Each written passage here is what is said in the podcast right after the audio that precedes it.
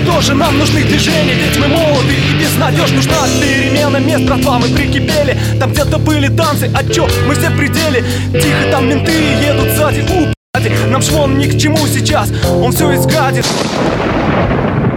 Слышь, чё ты? Всем привет!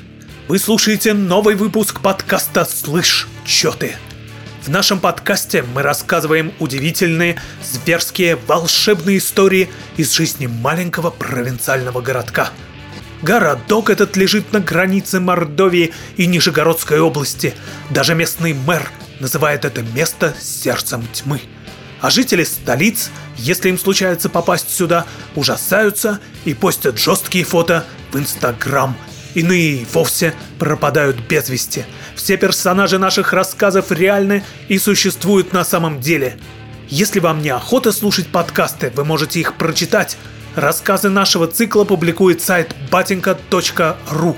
Их автор я, писатель и журналист Михаил Боков. 2020 год, помимо прочего, запомнился еще и тем, что группа ACDC выпустила новый, 17-й по счету альбом под названием Power Up. Для русской провинции ACDC это религия, которая по числу адептов может дать фору православной. Еще 80-е школьники рисовали логотип группы на пионерских галстуках и отращивали длинные волосы, чтобы походить на Ангуса Янга, лидера коллектива – Войны между поклонниками хэви-метал и попсы были обычным делом. В нашем новом подкасте зверская история о том, как в маленьком городке в Мордовии люди готовы были умереть за металл.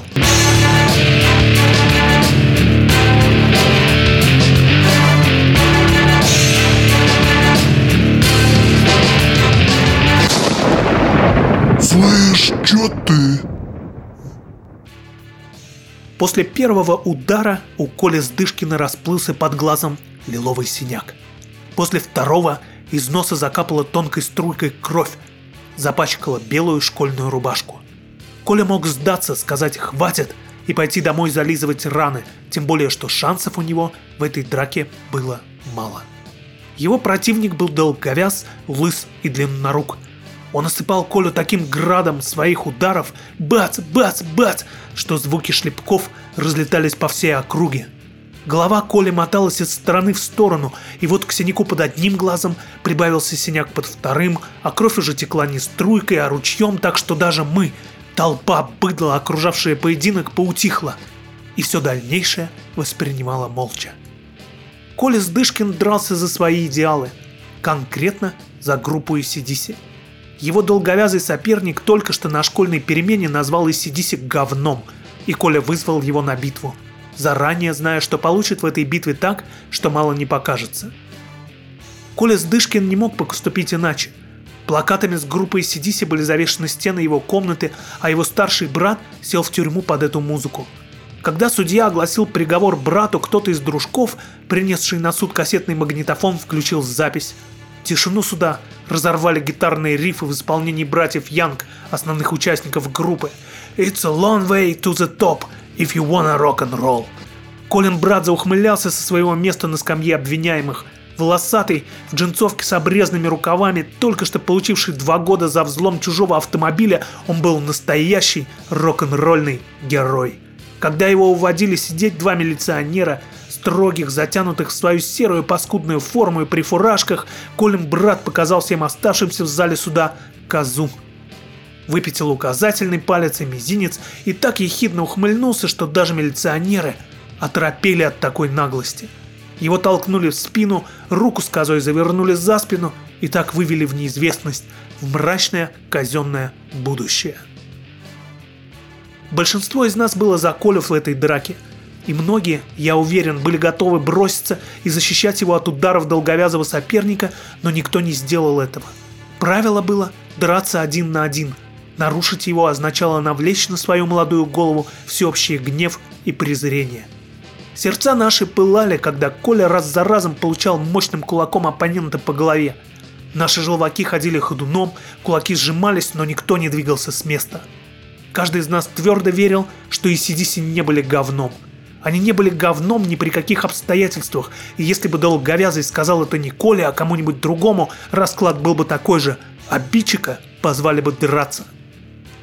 Эту странную одержимость мы переняли у своих старших товарищей и братьев. Мы видели, как они, вооружившись цепями и ломом, шли отдавать свои жизни за металл, это было их выражение. Сцепив зубы, как, возможно, делали это рабочие на каких-нибудь парижских баррикадах, наши старшие товарищи шли отстаивать свои металлические идеалы против окружающей толпы лысых, неврубных и злобных. Они были как 300 спартанцев, и весь мир – Целый черт его возьми, огромный мир восставал против них, против длинных волос, против кожаных заклепанных курток, против джинсов, опорванных на коленях, против ACDC, опасной, волнующей кровь музыки. Музыки подворотины, портвейна, случайного секса, первой влюбленности, темных улиц, пьяных слез, трагедий, признаний, расставаний, жажды перемен. Вот что была музыка группы ACDC. Все эти парни с периодичностью раз в неделю выходившие биться с лысыми выступали даже не против них, лысых. Они шли драться против привычного уклада жизни нашего городка и в первую очередь против будущего. Оно, будущее, не было к ним дружелюбно, оно предполагало только два или три или четыре дальнейших пути, причем почти все из них вели на различные заводы, через ПТУ, через безнадегу пьяных отцов и дедов и так до седьмого поколения, которое смирилось, приняло этот уклад и теперь тухло в своих квартирах. И они, молодые, видели это и брали в руки цепи и шли защищать свою молодость. Лысые олицетворяли сложившийся порядок вещей.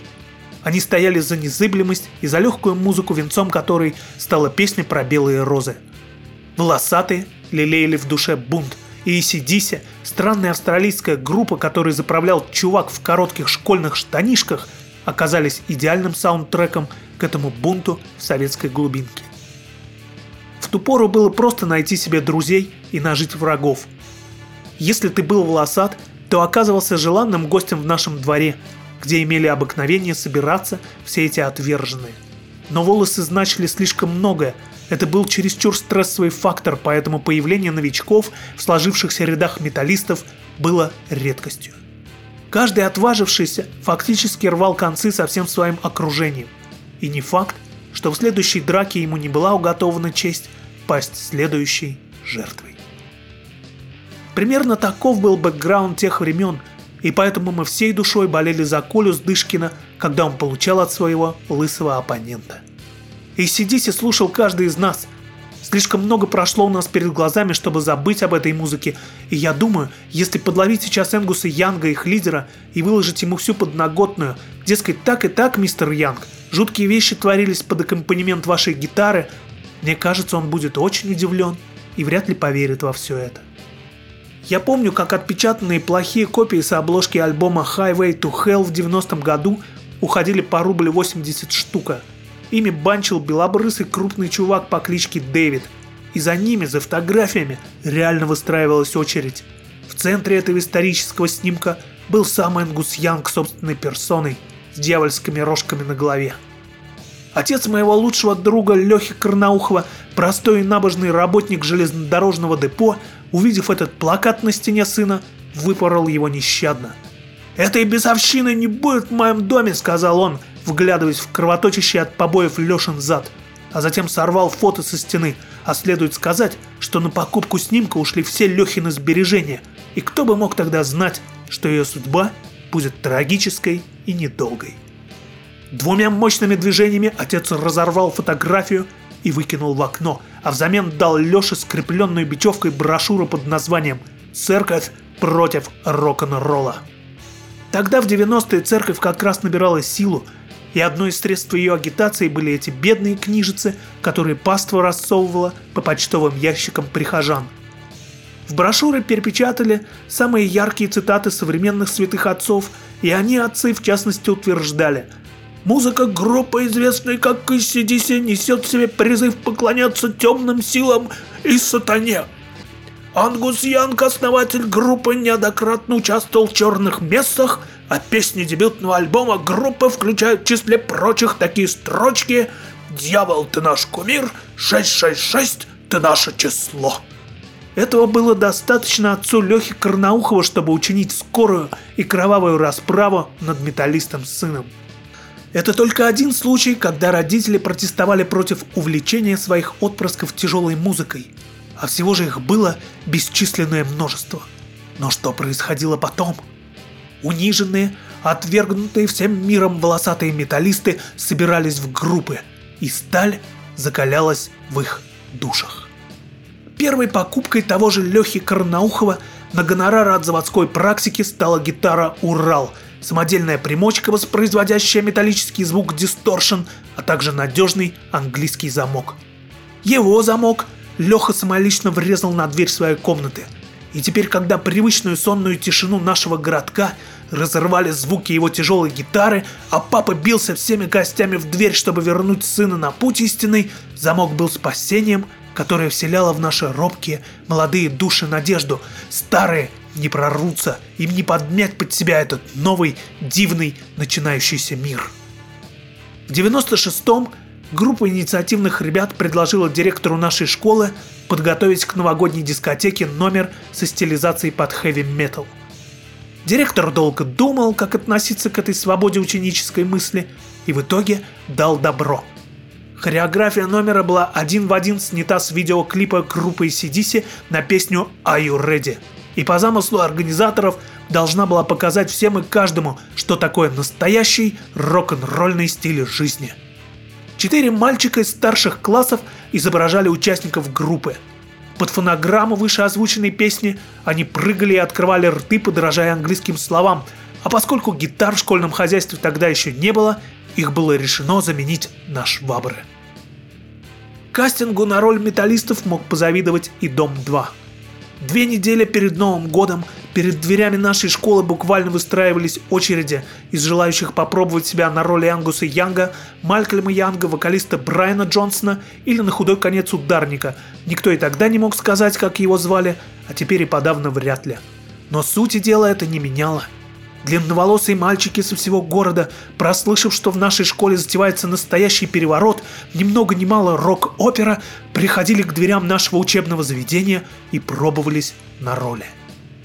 Их лица выражали крайнюю степень одухотворенности.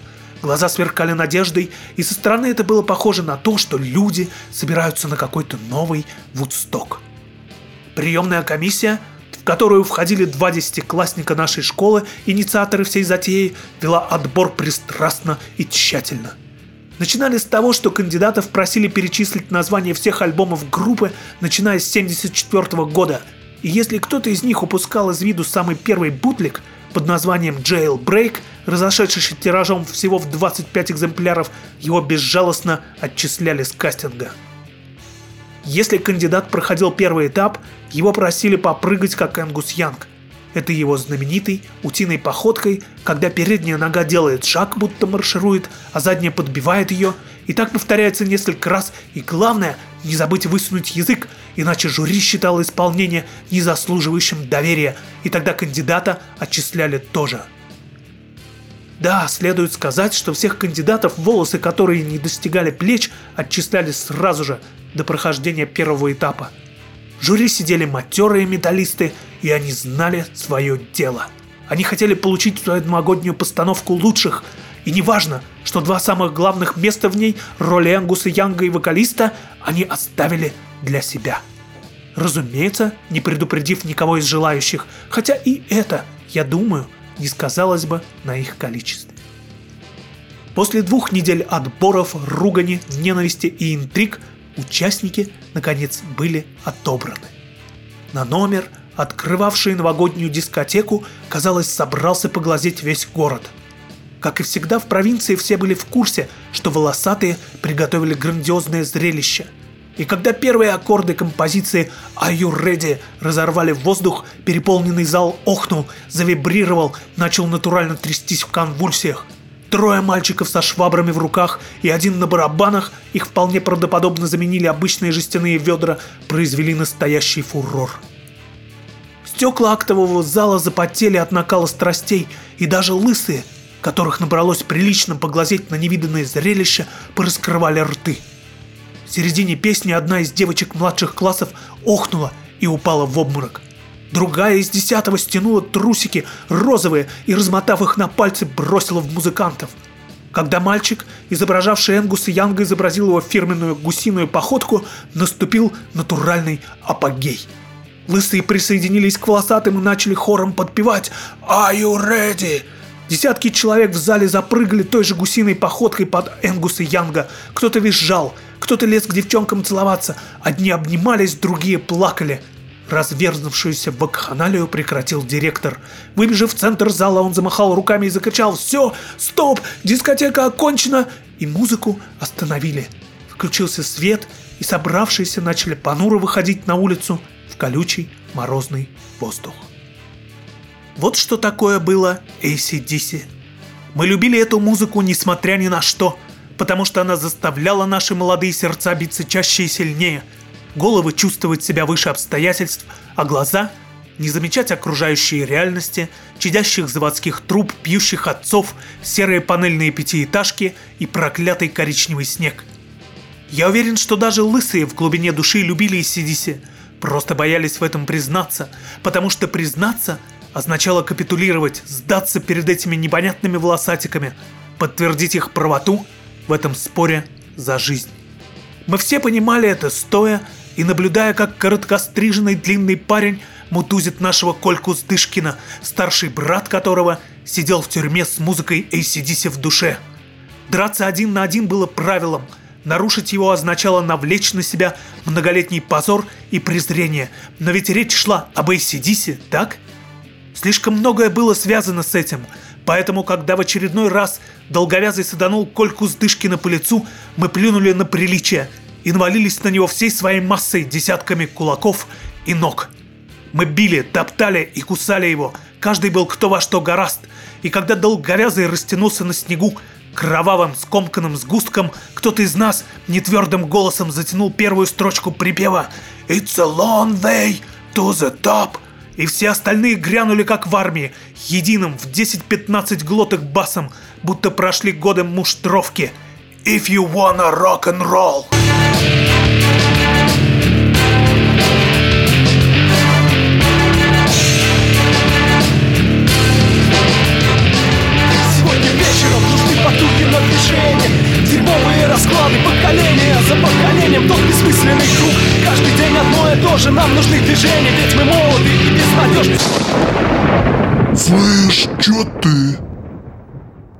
Вы слушали новый выпуск подкаста «Слышь, чё ты?».